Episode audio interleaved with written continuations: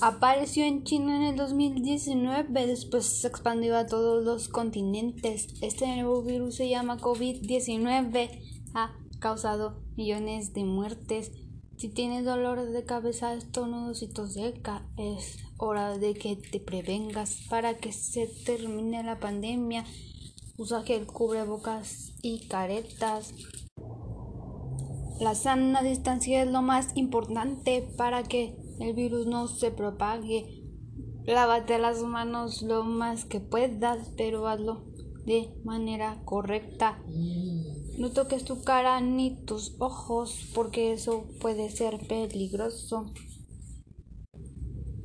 Todos vivimos en una sociedad, por ello hay que tener conciencia social, porque no solo te proteges a ti, sino también a tu país.